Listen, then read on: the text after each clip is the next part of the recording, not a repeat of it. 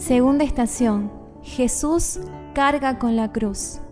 Te adoramos Cristo y te bendecimos, porque por tu cruz redimiste al mundo. Del Evangelio según San Juan.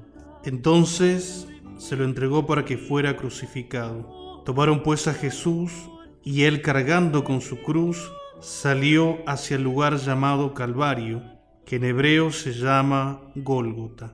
Hemos confundido quizás nuestra brújula o quizás queremos engañarla para que no parezca que vamos en la dirección incorrecta, que nadie ni nada nos pueda decir que estamos equivocados, y es que cada vez más nos relacionamos desde nuestro ego, desde nuestra soberbia y menos desde nuestra humanidad.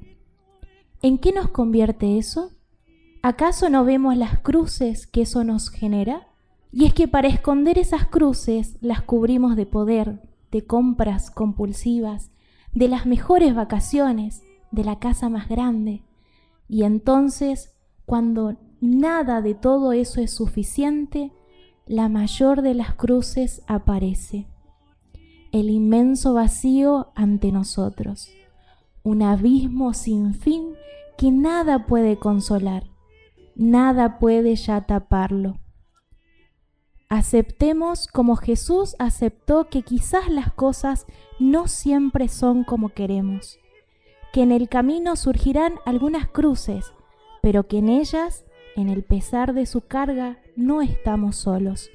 Aceptemos entonces que Jesús las carga con y por nosotros. Aceptemos su cariño y compañía. Oración.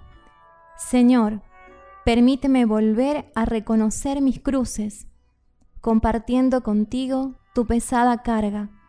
Permíteme escuchar tu cálida voz de aliento, para entonces así aceptarlas.